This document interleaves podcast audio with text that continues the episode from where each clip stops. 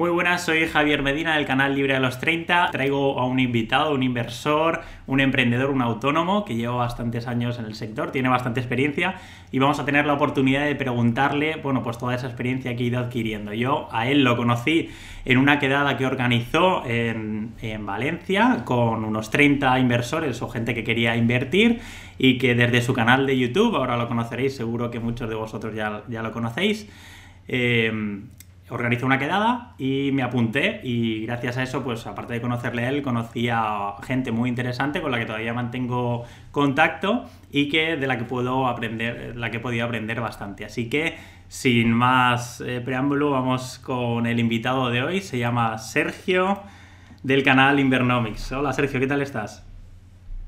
¿Qué tal Javier? Pues muy bien aquí estar contigo, un placer.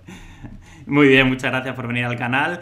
Primero, para el que no te conozca, quería hacerte unas preguntas rápidas, como son ¿qué edad tienes?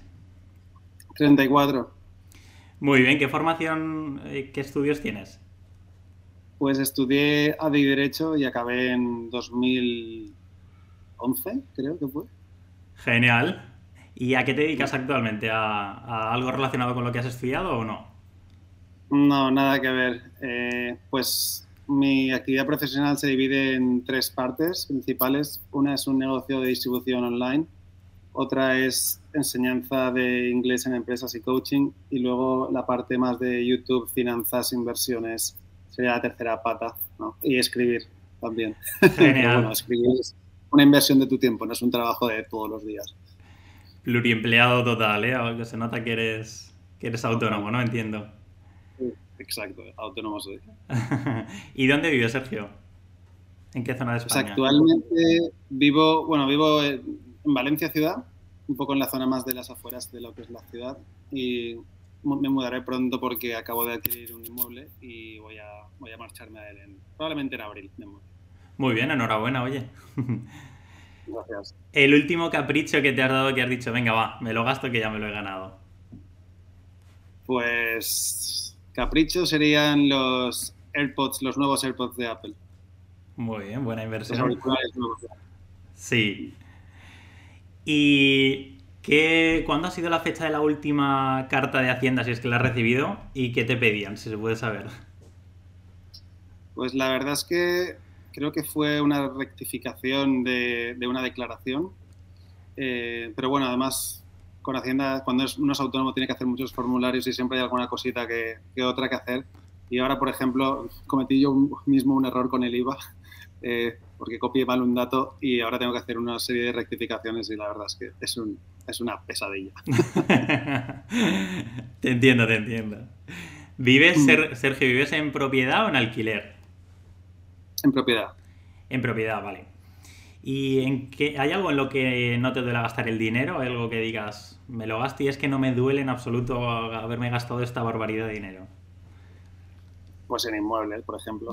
la gente se lo piensa mucho y a mí, por ejemplo, no me, no me duele porque sé que estoy convirtiendo algo que no tiene valor en algo que, que genera riqueza, con lo cual, sí, no le tengo mucho apego al dinero. Muy bien, muy bien pensado. Bueno, para mucha gente el éxito puede ser tener un inmueble, para otros puede ser tener un millón de euros, para otros jubilarse, para otros pues tener un hijo. Para ti, ¿qué sería, o sea, cómo definirías el tener éxito? ¿Cómo, ¿Cómo te sentirías realmente?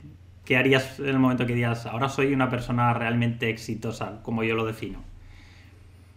Para mí el éxito es tener equilibrio en la vida, ¿no? Tener independencia financiera o vivir de lo que te apasiona, por ejemplo, para mí eso es tener éxito, pero al mismo tiempo, eh, para mí el éxito son tres patas, la salud, el dinero y las relaciones personales. Entonces, cuando hay equilibrio entre las tres, para mí eso es éxito. No es cuestión de una cifra, ni de, ni de un millón de euros, ni, ni de nada. Obviamente, para mí el éxito, el máximo exponente podría ser independencia financiera, porque te permite que las otras dos facetas, como puede ser la salud y relaciones personales, tu familia, pues puedas pasar más tiempo con ellos y puedas estar sano, puedas hacer ejercicio y, no tener problemas de dinero, ni ansiedad, ni estrés. Por eso yo creo que eso sería para mí el éxito. Muy bien, muy bien. Bueno, decías que habías adquirido un inmueble recientemente. ¿Cuántos tienes en total en propiedad, Sergio? Pues este es el cuarto, el cuarto inmueble en propiedad. Muy bien, enhorabuena, vaya. Y ¿tienes otras inversiones? Aparte del inmobiliario, ¿te gusta diversificar o lo centras todo en inmobiliario? ¿Tienes algo en bolsa, en criptomonedas? No, yo me salí de las criptomonedas y de la bolsa. Eh, de criptomonedas me salí definitivamente, creo que fue en marzo del año pasado. Y bolsa a unos cinco meses aproximadamente, con lo cual ahora mismo todo a inmuebles porque en criptomonedas vi demasiada especulación hace tiempo. Yo, de hecho, hice, hice algún vídeo ¿no? en mi canal sobre eso, sobre que creía que era una burbuja. Y en, y en bolsa las valoraciones eran tan altas que, aunque tenía una parte del dinero pequeña, tenía unos 10.000 euros invertidos, eh, era, eran realmente especulativos, no, no, eran para mí inversiones a largo plazo. Y decidí vender porque como tenía pensado ah, comprar un inmueble, digamos que me cambiaron los, los plazos un poco y dije, voy a vender porque creo que la bolsa está muy cara. Y la verdad es que el timing, aunque vendía pérdidas, fue, fue bueno porque la bolsa ha caído bastante desde que vendí. Y entonces, pues, bueno, un poco de suerte, me imagino, porque nunca se sabe ¿no? cuándo va a empezar a caer, aunque tú creas que un mercado está muy caro. Exactamente, sí. Al final el, el sector inmobiliario es más un, bueno, se considera un, un, valor más refugio, ¿no? El ladrillo, al igual que, que el oro. Sí, para mí es que los inmuebles son fáciles de valorar eh, y puedo saber si los cash flows que, que, voy a conseguir tienen sentido en el panorama económico en el que vivo y la apreciación es impredecible, pero si compras buenos inmuebles, pues es probable que se aprecien por encima de la media de tu ciudad, con lo cual es un tema que controlo más y creo que es más tangible y menos volátil sobre todo. Y para mí que sea poco volátil es súper importante. Bueno, y vamos un poco con los ingresos. Entiendo que lo, de los cuatro inmuebles, uno vives en propiedad, los otros tres los tienes alquilados. Correcto, el cuarto lo acabo de adquirir, con lo cual estoy en ese eh, en esa transición hacia el salto, ¿no? Pero sí, en, abril, por decir algo, tendré tres alquilados y de los cuales cuatro serán en propiedad y uno viviré en en él. Muy bien. ¿Y cuántas fuentes de ingresos, aparte de los inmuebles alquilados, cuántas fuentes de ingresos tienes? Yo principalmente las tres actividades económicas, que cada una genera, mm, digamos, un dinero distinto, y luego los inmuebles. No tengo, no estoy invertido en ninguna otra cosa que me genere rentas actualmente. Vale. Vale. Eh, ¿Tienes algún patrimonio neto con el que digas, bueno, con esta cifra invertida que me genere un 4%, un 3% anual, yo con esto ya vivo tranquilo, me retiro, me voy a la playa, me voy al campo donde me guste y no tengo ninguna preocupación de pagar la cuota de autónomo, de este mes pagar el IVA, me retiro con esta cifra. Mm. Para mí siempre ha sido mi plan de independencia financiera eh, es seis inmuebles en propiedad al 100% o más eh, conciertos en propiedad compartida, ¿no? digamos, inversiones conjuntas. Pero para mí, individualmente, serían 3.000 netos, con lo que yo consideraría que no me haría falta trabajar, pero porque no tendría que pagar casa y serían 3.000 euros netos, ¿vale? Ahora bien, no dejaría de trabajar porque no sé tampoco estar parado, pero decidiría hacer qué hacer, cuándo hacerlo y cómo hacerlo, ¿no? Entonces, esos 3.000 no no es cuestión para mí de un patrimonio neto porque yo no no veo la inversión como en muchos sitios que se dice, bueno, pues vas quitándote pues, el 4% de, del patrimonio, ¿no? Lo vas sacando. Yo, mi idea es acumular, vivir de las rentas y quizá cuando tenga 70 años a lo mejor vender un inmueble, si quiero a lo mejor en esa fase de mi vida tener un boost ahí de, ingresos. Pero no, el tema es vivir de rentas, con lo cual seis inmuebles serían más que suficientes. Probablemente cinco eh, sería suficiente también. Perfecto. Y hablando de inmuebles, ¿la utilizas eh, a las inmobiliarias para que te gestionen tu patrimonio, para que te busquen los inquilinos? ¿O es una tarea que te gusta realizar a ti? Yo prefiero realizarla. Y si en el futuro utilizo alguna gente para que me ayude, porque, eh, por ejemplo, imaginemos que, no sé, no me cobra, porque algunos no te cobran, ¿vale? Porque le cobran al, al inquilino para alquilarlo siempre haría yo la, tomaría yo la decisión final. Eh, los utilizaría un poco para que, para que me hicieras un filtro, a lo mejor, pero no, yo nunca delegaría la elección del inquilino. Me parece muy bien. Los dos somos, somos de Valencia y quería que hablásemos un poco de la zona que consideras tú de no solo de la ciudad de Valencia, sino de la, de la zona en general, de la provincia, la comunidad autónoma, que consideras que tiene mayor rentabilidad, no revalorización, eso lo hablaremos luego. Vale. Si nos si hablamos de cash flow, que entiendo que te refieres a eso, a la rentabilidad en base a las rentas y al precio de adquisición, probablemente uno de los sitios más rentables por cash flow sea Burjasot, por ejemplo. Porque es un pueblo muy, es grande, hay cierta demanda universitaria, tienes buenos cash flows, tienes buenas rentabilidades brutas eh, por cash flow y netas también, pero se queda corto en, en apreciación. Entonces, está bien para gente que valora más el cash flow que cualquier otra cosa. Y aparte está en la de Valencia. Pues, por eso mucha gente está invirtiendo ahí. Muy bien, eso como zona más rentable, por así decirlo, ¿no? Para hacer una inversión y que te dé un, retorno inmediato más, más alto. Y como... Exacto, si quieres eso. Y como zona eh, que veas tú con potencial en Valencia, que me consta que estás invirtiendo más por, por revalorización a futuro, ¿Cuál, ¿Qué zona de Valencia consideras que tiene más potencial a valer más dinero de aquí 5 o 10 años? Vale, yo aquí tengo mis dos apuestas favoritas son em, zona cara que creo que va a ser bastante más cara sería la zona de la playa, ¿vale? Cabañal, Cañamelar, la zona esa sobre todo creo que va a ser la más de las más caras de Valencia en el futuro, en los próximos 10 años. Y para um, inversiones un poco más baratas que tienen cierto, cierto margen de revalorización, diría que donde acabo de comprar yo. Creo que el barrio de la Olivereta es un barrio que tiene cosas buenas, está cerca de hospitales, está cerca del río, está cerca del parque de cabecera. Em, y sobre todo para mí, yo, yo me fijo mucho también en cómo se está moviendo la gente joven dentro de Valencia. Entonces, lo que está ocurriendo es que este barrio está rodeado del barrio de Campanar al otro lado del río y de La Pechina o Arrancapins, más hacia adentro. Y esos barrios se han encarecido mucho. Entonces, este barrio es un barrio por consolidar todavía, pero mucha gente, y aparte de que hay obra nueva que es importante porque revitaliza la zona, mucha gente va a optar por irse a esos vecindarios porque aún son, se pueden permitir para ciertos perfiles de gente de Valencia. Y mucha gente no va a poder comprar ni en Campanar ni en, ni en, ni en Pechina, por ejemplo. Entonces, me parece que es un barrio que es barato para donde está, lo que tiene cerca, y porque la demanda de alquiler es fuerte, porque también hay eh, el Hospital General está cerca, eh, las consejerías de, Valencia están cerca, hay mucho funcionario también, y puede venir un funcionario de otra ciudad que, que, tenga que, otra ciudad de Valencia obviamente, que tenga que, que buscar un piso en alquiler, con lo cual me gusta bastante y yo conozco bastante la zona, la he visto un poco cómo ha ido mejorando y eso es lo que yo intento ver, ¿no? que van mejorando los barrios y ese por apreciación y cash flow creo que es un buen, un buen combo y por eso lo he comprado allí.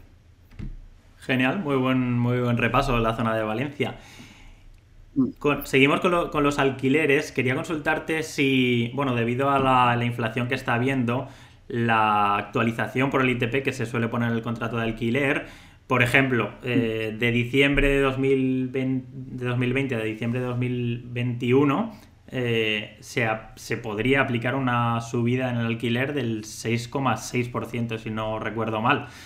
¿Tú eh, sueles aplicar estas subidas a tus inquilinos o dices, me quedo como estoy, que me está pagando bien, es un buen inquilino, no le subo ni un euro? Yo no voy a subir este año nada. Y los otros años tampoco subí porque era muy, muy poco. Mi idea es más eh, no marear al inquilino, aunque sé que voy a perder algo de dinero, pero cuando llegue la renovación de los cinco años, si quieren seguir, actualizaré a mercado el, inmueble y prefiero no marear al inquilino y que me pague, si me está pagando bien, pues lo que pierdes realmente, te podrías jugar con una subida de un 6% que se fuese el inquilino, que igual no se va, pero te la podrías jugar, y con que pierdas un mes, pues ya haz números un mes de transición entre inquilinos es mucho dinero, ¿sabes? ya es la en este caso yo no También es cierto que, que, a mí no me hace falta esa subida. Dependerá del arrendador si realmente va más ahogado o no. No sé si me explico. A mí, mm. como no me hace falta, pues prefiero mantener las cosas como están. Pero eso sí, actualizaré en el momento oportuno. Sí. Muy bien, muy bien. Sí, yo creo que, que de normal, mm, bueno, tiramos a decir, bueno, hemos encontrado un inquilino que nos paga todos los meses, que ya es difícil, que no nos destroza el piso, que se está comportando bien por una subida. Sí que verá que este año la subida ha sido mucha. Igual por un 2% no compensaba, pero este año mucha gente se lo habrá pensado. Seguro. ¿Cuál es tu fórmula perfecta, eh, bajo tu punto de vista, para calcular la rentabilidad de un piso? Es decir, hay gente que, bueno, compra un piso por 50.000 lo alquila a 500 al mes y dice, tengo una rentabilidad, va diciendo la gente, tengo una rentabilidad de este piso de un 12% y se queda tan, tan pancho sin contar los impuestos de la compra, los gastos de la inmobiliaria, la comunidad que paga al mes, el IBI, todos los impuestos. Eh, y hay gente que lo calcula de un piso que compró hace 20 años con la renta de hoy y te está calculando la rentabilidad sobre el precio de un inmueble que pagó hace 20 años. No está teniendo en cuenta la revalorización que este piso ha tenido, que si vendiera a día de hoy, pues igual estaba al doble o al triple. Entonces, ¿cuál es tu fórmula ideal eh, para calcular la rentabilidad mm, de una inversión inmobiliaria? Para mí, yo realmente, es que una inversión inmobiliaria se puede ver desde muchas formas, ¿vale? Desde respecto a tu inversión, es decir, a lo que tú desembolsas, que esa es la inversión real. O sea, si yo decido invertir 60.000 euros en un piso y me cuesta 150, mi inversión son 60. Entonces, sobre eso podría calcular el cash flow neto que le saco y eso sería la rentabilidad por cash flow real. Em, y luego otra, otra cifra que se puede utilizar es la que se llama como cap rate, que básicamente es cuánto sacas tú neto suponiendo que hubieses pagado en efectivo. Esa está, esa está bien porque te puede decir lo caro que has comprado, ¿no? Pero realmente no es real porque muy poca gente compra en efectivo al 100%. Entonces, esa es una buena en cuanto a la valoración, que también, por ejemplo, yo en mi canal y en el libro expliqué un, múltiplo que yo considero bueno. Y, generalmente en el mercado actual, si tú compras entre 150 veces y 200 veces el alquiler que, se paga en en un piso, en esos rangos estás comprando más o menos bien, ¿vale? Entonces, es cierto que dices que hay mucha gente que habla de rentabilidades de doble dígito de cash flow. Generalmente es muy complicado obtenerlas en inmuebles de cierta calidad. Entonces, yo no, yo tengo un Excel que además comparto con mis seguidores y con la gente que, ha comprado mi libro y todo el tema. Pero yo, por ejemplo, para que te hagas una idea, yo he comprado este último inmueble sin hacer el Excel. Eh, yo sé que si ese inmueble vale, por decir algo, 130 y le puedo meter lo que quiera en reforma, porque por ejemplo en este caso voy a vivir yo y le voy a meter una reforma un poco mejor. Me va a dañar la rentabilidad eh, y el cap rate a lo mejor a corto plazo, pero hay muchas cosas que no se tienen en cuenta porque generalmente los pisos buenos eh, se pueden actualizar más rápido eh, en mercado, tienes siempre un inquilino mejor, ese inquilino mejor está dispuesto a pagar más, te dedicas a un segmento de la población de alquiler que tienen más capacidad de pago. Y entonces puede ocurrir que en un momento dado, cuando tú empiezas a alquilar, tu rentabilidad sea del 7%, me lo invento, pero conforme pasan los años, tienes más capacidad de que esas rentas sigan subiendo y como el coste se mantiene igual, pues tu rentabilidad vaya subiendo más. Lo que pasa es que mucha gente en las inversiones en general y en, y en inmobiliario también se fijan solo en el día de hoy y, eso yo creo que es un error. Por eso yo también la revalorización para mí es importante porque es un factor sobre el que actúa el interés compuesto del dinero. Entonces, claro, no es lo mismo una, un piso en Burjasot, en un edificio de 1950, que tiene una rentabilidad de cash flow del 9,5% y mucha gente dirá, ese es mejor que uno que le sacas de 6,5 en Valencia, pero es que igual el de 6,5 en Valencia dentro de 20 años vale el doble y el de Burjasot vale lo mismo. Entonces, hay que tener muchas cosas en cuenta y yo creo que no hay una fórmula mágica, en mi opinión. Es un poco la combinación de todo. Bajo tu punto de vista, Sergio, ¿en qué momento se encuentra el mercado inmobiliario? ¿Estamos en una burbuja? ¿Estamos iniciando una burbuja? ¿Se acaba de explotar? ¿Ha afectado el COVID al mercado? ¿Cómo, bajo tu punto de vista, eh, que esto siempre es muy subjetivo y nos podemos equivocar, pero ¿qué sensación tienes? yo lo que el panorama global sí que veo que hay mucho sobrecalentamiento en muchos mercados internacionales. Yo no creo que España sea uno de ellos porque de hecho es el que menos ha subido, de los que menos ha subido eh, tras el COVID. Y creo que en España, y de hecho a mí me da bastante tranquilidad, creo que las cosas, eh, me gusta el mercado que tenemos porque es un mercado que sube, pero sube poco a poco, no sube a doble dígito como en otros países. Y eso a mí me, me hace pensar que es un crecimiento un poco más orgánico y sostenible y no tan especulativo. Creo que el mercado va a seguir siendo fuerte porque actualmente, aunque vemos que la Fed, no la Reserva Federal, va a subir tipos en Estados Unidos, Europa, de hecho Lagarde salió hace poco diciendo que Europa no es Estados Unidos, que Europa no crece como Estados Unidos y que el mercado laboral no es como Estados Unidos. Entonces, aquí si hay subidas de tipos, serán lentas y con mucho cuidado porque Europa es un paciente enfermo prácticamente. Entonces, ¿qué pasa? yo veo un panorama que aunque haya cierta inflación, la tendencia a largo plazo es deflacionaria porque estamos muy endeudados, estamos en lo que se llama la trampa de liquidez, ¿no? Que, no hay forma de crecer por mucho estímulo que hay. Entonces, una economía que no va rápido, que no está fuerte, no puede sobrevivir con tipos del 2%. Entonces, ¿qué pasa? Pues que yo creo que, y, se basa mi tesis de inversión principalmente en que yo creo que Europa va a ser o, es Japón, y Japón llevan ya desde el 2000 con tipos de interés cero. Y aquí yo creo que se van a mantener, actualmente estamos en negativos, yo creo que aquí se van a mantener por debajo del 1% durante bastante tiempo.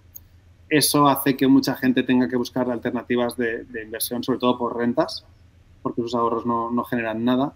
Y creo que los inmuebles para mucha gente en España es una opción mucho más fácil de gestionar que la inversión en bolsa. Y creo que por eso conozco gente además con mucho dinero que, que sigue comprando bastante y, al final lo que yo siempre digo en, mi, canal, que si obtengo un 5% de cash flow más revalorización, para mí es una gran inversión en un entorno de tipos cero. Entonces, para mí sigue siendo un buen mercado para comprar y por eso he comprado ahora mismo. Muy bien, muy bien.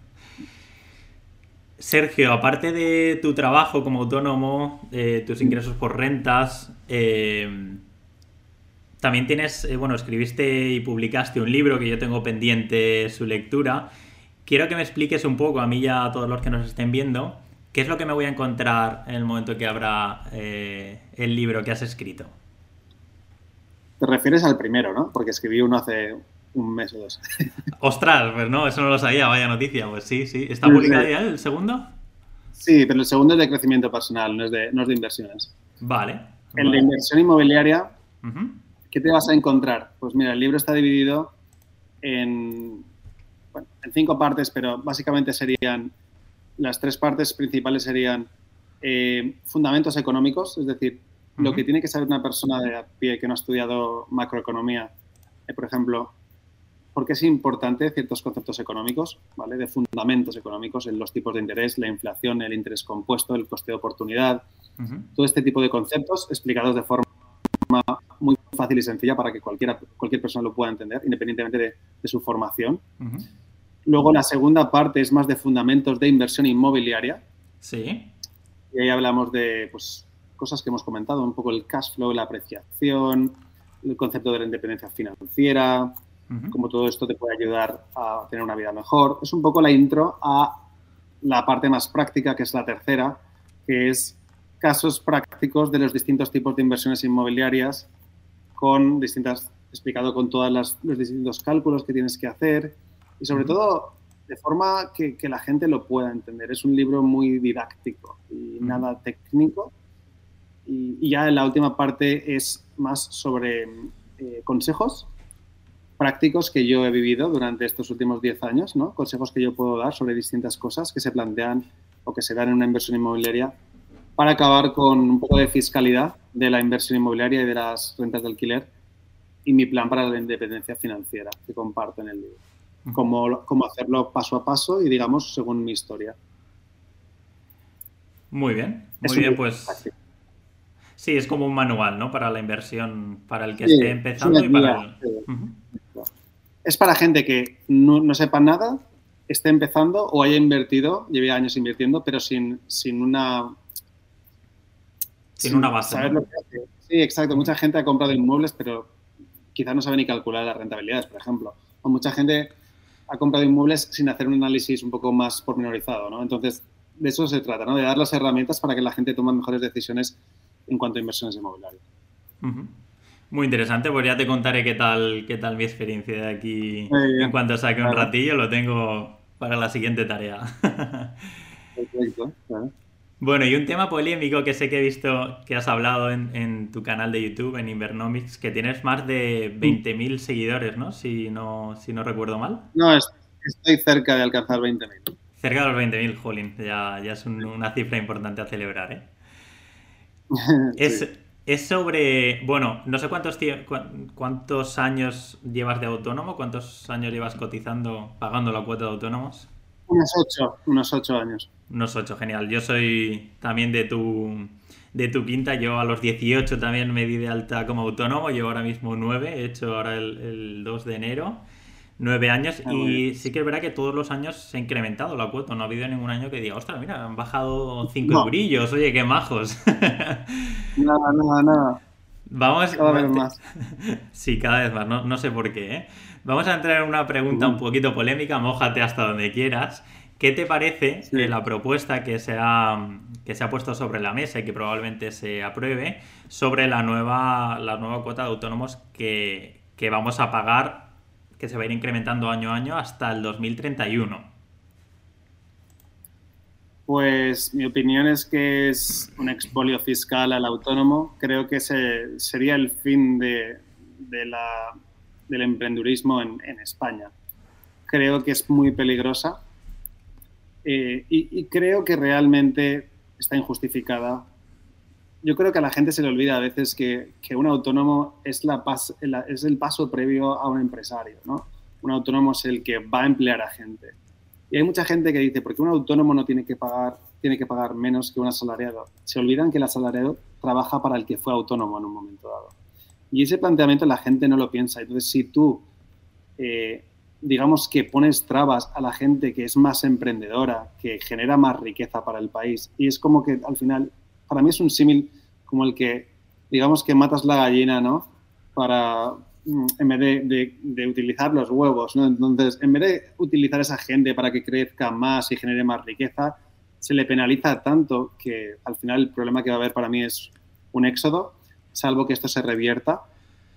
Y yo de alguna forma pienso que, que aunque sé que este gobierno en concreto es muy poco emprendedor y apoya muy poco la actividad emprendedora y tal, creo que no son tan ignorantes. Creo que conocen los riesgos y, en mi opinión, quiero pensar que es una estrategia para que nos suban las cuotas un poco de forma más agresiva y que luego lo vendan de forma que al final no nos han subido tanto las cuotas y que la gente no se revele tanto. Porque ya te digo yo que si en 2028 la cuota de un autónomo mm, que gane más de 4.000 euros está entre 800 y 1.200, 1.300 euros, yo no conozco ningún autónomo que continuaría en, esa situación. Yo incluido. Entonces ya te planteas qué hacer con tu vida y por eso yo hice el vídeo que hice el otro día.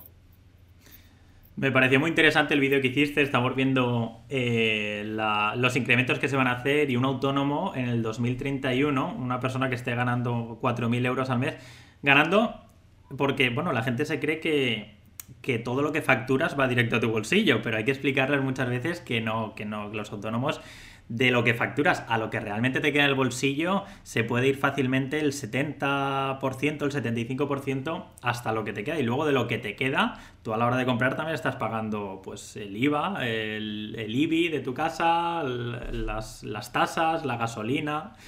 Entonces,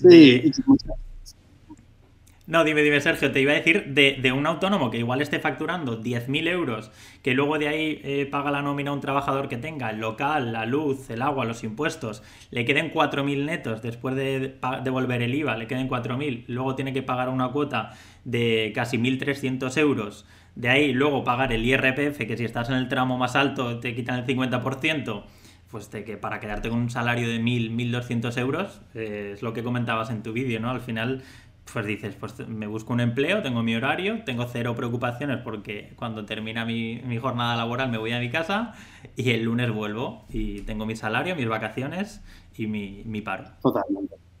La gente se acabaría el espíritu emprendedor y por eso es, por eso es tan peligroso. No solo no es peligroso porque al final el autónomo gane menos, es porque nadie se querría hacer autónomo y eso es la ruina de un país. Entonces, por eso creo que no va a ocurrir. Y de hecho, si lo pensamos bien, si eso ocurre en España, España no es el país en el que vivir. Si eso ocurriese y España decide, y yo soy totalmente apolítico, ¿eh? Eh, para, yo no me caso con ningún partido, pero si España decide que ese es el modelo económico que quiere seguir, pues mucha gente ha venido a España huyendo de países como, como, como, este, que estaría implantando ciertas medidas que rozarían el comunismo, en mi opinión. Entonces, eh, creo que sería un golpe duro para el país. Y entonces, las personas que a lo mejor dicen, no, es que tenéis que pagar lo mismo, pero ¿de dónde va a salir tu dinero? ¿De dónde vas a pagar a funcionarios, por ejemplo? ¿De dónde van a pagar a los empleados si no hay, em, actividad privada que, emprenda? Es que yo creo que a la gente se le, se olvida de dónde sale el dinero inicialmente. Entonces es un tema que la gente a veces opina sin analizar las consecuencias indirectas que tiene todo esto. Correcto, correcto. Y ahí nos vamos a quedar porque podríamos calentarnos y calentarnos y bueno, nos darían aquí las tantas de la noche, Sergio. da para un, para un vídeo entero. sí, sí, sí. Bueno, eh, bueno, por último, ¿te planteas si esto llega eh, tal y como se está planteando? ¿Te planteas el cambiar de residencia, el irte a otro país donde te traten mejor como autónomo, como emprendedor? Yo creo que dependería de mi situación personal en el momento, eh, si fuese situación familiar, ¿no? Y todo esto. Eh, yo haría todo lo posible por no irme, pero creo que si no encontrase la forma, pues tendría que, buscar otras soluciones. Entonces, pues eh, espero que no llegue a esa situación, pero como todo en la vida siempre hay un límite que al final, eh, por eso mucha gente emigra de sus países. Yo, mucha gente no creo que es que se quiera ir, es que le fuerzan a irse y así como ya hay gente que ya se ha ido simplemente por la presión del IRPF, eh, yo estoy dispuesto a pagar más impuestos por vivir en España, digamos, ¿no? Pero no hasta el punto que sienta que me están robando. Eh, y cuando, si eso se diese, sentiría que me están robando. Entonces, pues, sería otra historia. Me parece muy lógico todo lo que estás diciendo, Sergio. Bueno, estamos llegando al final de la entrevista y quería hacerte una pregunta, y no es la típica pregunta para que me des la típica respuesta, sino, eh, bueno, la pregunta sería, eh, ¿dónde te ves en cinco años? En 2027, por ejemplo, 2028. Pero no quiero que me digas, pues, eh, trabajando como estoy ahora y me gusta cómo lo hago, pero con un inmueble más, sino la pregunta más bien es, ¿Qué es lo que te motiva cada día cuando te levantas? ¿Cuál es tu objetivo para sacrificarte todos los días, empeñar tanto esfuerzo, tanto tiempo? ¿Con qué objetivo haces eso? ¿Con qué fin eh, a futuro? Mira, mucha gente se, se, plantea la vida como eso, ¿no? Como cuál es la meta que quieres, que quieres llegar a, lograr. Y quizá más cuando era más joven, la meta era la independencia financiera, ¿vale? Sinceramente, mi, objetivo era ese, ¿no? Que llegara eh, antes de los 50 decidir si quiero seguir trabajando o no, por ejemplo. Ahora mismo, eh, lo que me mueve cada día, y, es bastante, yo creo que va a ser algo curioso, ¿no? Y mucha gente igual ni se lo cree, pero es, para mí es mejorarme. Em, yo creo que la vida es muy corta si la vives bien y creo que lo más importante para mí es sentir que yo estoy avanzando a nivel personal, emocional y profesional. Entonces, no tengo el objetivo X. Para mí el objetivo es que yo, haciendo lo que me gusta, sea capaz de tener el mayor impacto sobre la gente y de poder desarrollar relaciones sanas y pues quizá tener una familia en el futuro y, poder educar a mis hijos y tener tiempo para pasar tiempo con ellos, inspirarles a que sean, a que, quieran ser mejores. Es como una actitud de vida, Y para mí el crecimiento personal es muy importante. Hay gente que cree que esto es una tontería, pero yo te puedo asegurar que cuando yo empecé a pensar así, es cuando mi vida despegó. Mucha gente piensa en ganar más dinero y ya está. Para mí es mucho más profundo. Y gracias a eso mi vida ha mejorado muchísimo en los últimos cinco años. Genial, Sergio. ¿Y alguna pasión, algún hobby, algún algo que digas, buah, cuando termine de trabajar voy a hacer esto porque desconecto al 100%? Pues hay bastantes cosas que no he hecho tanto como querría, eh, por sacrificarme un poco para hacer inversiones, por ejemplo. Eh, mi, o sea, a nivel más grande sería viajar a muchos países, por ejemplo, y, enriquecerme de una forma más cultural. Eso yo creo que todo el mundo lo quiere hacer. Lo que pasa es que no es fácil por coste económico principalmente y también por falta de libertad generalmente. Entonces, eso la independencia financiera te lo puede dar, ¿no? A nivel un poco más de hobbies, que digo, cosas más pequeñas que me gustaría hacer y que no he hecho, me gustaría algo así tan sencillo como esquiar más. Quiero decir eh, que yo hacía, he ido a esquiar tres veces en mi vida y me da un poco de vergüenza porque realmente me gusta, pero Mm, no he tenido una familia que, sea muy pro esquí y tal. Y ahora que mi hermano vive en Salt Lake City, muy cerca donde, donde se hicieron los Juegos de Invierno de, Olímpicos, eh, vive al lado de unas montañas preciosas y unas pistas de esquí espectaculares. Y creo que, que una de las cosas que voy a hacer y que me gustaría que mis hijos hicieran desde pequeños sería aprender a esquiar. Creo que desconectas muchísimo y es, es precioso. Mira, has dado con mi mayor pasión, Sergio, que es, que es el esquí. Es lo mejor para mí. lo que, cuando tenemos una campaña importante de trabajar noches, mi objetivo es, bueno, cuando termine esto me voy a ir a esquiar y voy a desconectar completamente. De hecho, le pedí matrimonio a mi mujer esquiando. Eh, mi primera inversión inmobiliaria fue a pie de pistas y, la verdad que, es, mi mayor pasión. Así que ¿eh? cuando quieras nos vamos a esquiar. Tengo que ponerme, pero ya, sí, sí. bueno, Sergio, terminando ya, recomiéndanos mm. alguna formación, algún curso, alguien que te haya aportado mucho valor que nos pueda aportar a nosotros también. Sí, yo siempre he dicho lo mismo, que para mí el libro que me cambió en cuanto a mentalidad, que es el que más ha ayudado a gente y por eso fue bestseller, fue Padre Rico, Padre Pobre quizá ahora ya no sea tan, no tenga tanto impacto leerlo para la gente porque hay más educación financiera que hace 10 años, pero para mí ese fue el libro que realmente me cambió en cuanto a mentalidad de inversor, ¿no? También yo creo que, es muy importante leer a, a, gente que ha logrado grandes cosas para que te inspire. Por ejemplo, yo he leído muchísimo sobre Warren Buffett, he leído todos los libros relacionados con él, por ejemplo, aunque actualmente no invierto en bolsa pero te da la mentalidad para querer invertir.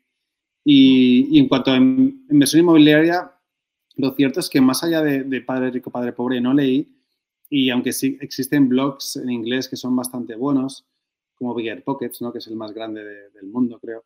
Eh, una de las razones por las que yo escribí el libro es porque creía que no existía el libro práctico para gente que quiere invertir en inmuebles. Y por eso lo escribí, de alguna forma, ¿no? Creo que, es importante que yo qué sé, por ejemplo, yo creo que mucha gente admira a, ciertas personas, ciertas figuras, pero lo que me llama la atención es que cuando tú admiras a alguien, yo creo, mi, forma de verlo es que tú deberías intentar emular a la gente a la que admiras, no simplemente admirarlos. Entonces, coge de aquellas personas que más admires, como Rafa Nadal, por ejemplo, para mí fue una inspiración para muchas cosas.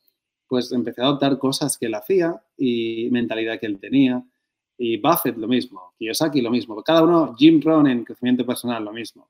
Al final, para mí la clave eh, no es una persona, sino busca gente mejor que tú y busca, y busca, pero no solo mejor que tú en cuanto a dinero, sino en cuanto a gestión emocional, en cuanto a lo que sea, intenta luchar cada día para acercarte a esas personas. Porque lo lógico es que si tú te tomas la vida de esa forma, no te crees perfecto, crees que lo puedes mejorar todo lo que haces en todos los ámbitos de tu vida, de esa forma es como vas a lograr el éxito o como lo quieras llamar, ¿no? Busca múltiples fuentes de inspiración y trabaja cada día para acercarte a esa gente. Y ya está. Muy bien, Sergio. Me parece muy, muy acertado lo que has dicho. Ya para terminar, ¿dónde podemos seguirte? No sé, aparte del canal, yo te conocí por tu canal de YouTube eh, de Invernomics. Pero no sé si hay otros eh, lugares por donde podemos seguirte y que nos sigas aportando valor, al igual que lo has hecho durante este vídeo. En Invernomics en YouTube, eh, también en Instagram Invernomics. Eh, ahora he creado una web porque tengo la idea también de escribir un poco más en blog, formato de blog y crear un foro ¿no? para gente que quiera hacer preguntas y dudas, porque creo que la, fortaleza está en crear una comunidad muy fuerte entonces tengo que uno de mis objetivos este año es darle un poco de tracción al, tema de la web, del blog, invernomics.com, para que se cree esa comunidad. Y poco a poco. Yo mm, no voy por... Tengo ciertos hitos en la vida, pero yo mi, idea es crecer el canal de YouTube, crecer la web, crecer en general poco a poco hasta el fin de mis días, con lo cual no soy una persona que no me agobie, ¿no? Si, si no crezco tan rápido como a lo mejor otras personas, al revés. Busco mirar atrás y digo, hace un mes donde estaba, donde estoy ahora y, y ahí seguimos. Entonces, YouTube, eh, formato web, Instagram, ahí me pueden encontrar. Y aparte en Amazon, obviamente, en los libros, por mi nombre. Sí. Dejaremos los dos enlaces en la descripción. ¿El segundo vídeo está publicado ya, Sergio? Sí, sí, se llama Si yo puedo, tú puedes. Muy bien, pues dejaremos los dos enlaces en la descripción para eh, todo aquel que quiera echarles un ojo y que puedas aportarle un poquito de valor. Ahí está bien. Aparte también te sigo en un canal de Telegram que creaste y te animo a que continúes creando estas quedadas, ya que no te imaginas el valor que creas. Sí, sí. De hecho, en primavera voy a hacer una quedada porque mucha gente me lo está diciendo ya y y una vez al año mínimo será, con lo cual esta primavera, no sé si va a ser marzo o abril, se hará una quedada. Lo anunciaré en el canal, obviamente.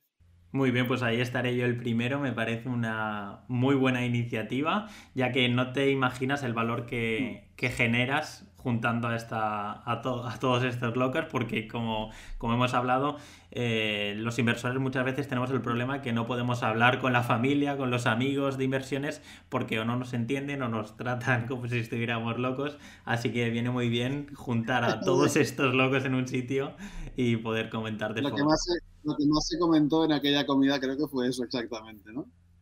Exactamente, así es, sí, sí. Ya te digo, mantengo el contacto con algunos y pues cada vez que tenemos alguna duda, que pues les pregunto, oye, ¿cómo harías tú esto? O, ¿cómo harías lo otro? Y bueno, pues siempre viene muy bien esta opinión de, todos ellos. Bueno, Sergio, pues muchísimas gracias por venir al canal Libre a los 30, por aportar todo el valor que nos has aportado en este tiempo. Y espero que, como somos los dos de Valencia, pues nos podamos ver en alguna ocasión de nuevo. Y muchísimas gracias. Seguro. Y mucha suerte con el canal y con el proyecto. ¿eh? Muchísimas gracias. Esperamos poder aportar la mitad de valor de la que aportas tú. O mejor, o mejor. Nunca se sabe. Muchísimas gracias, de verdad, Sergio. Un abrazo. Venga, Un cuídate. Hasta luego.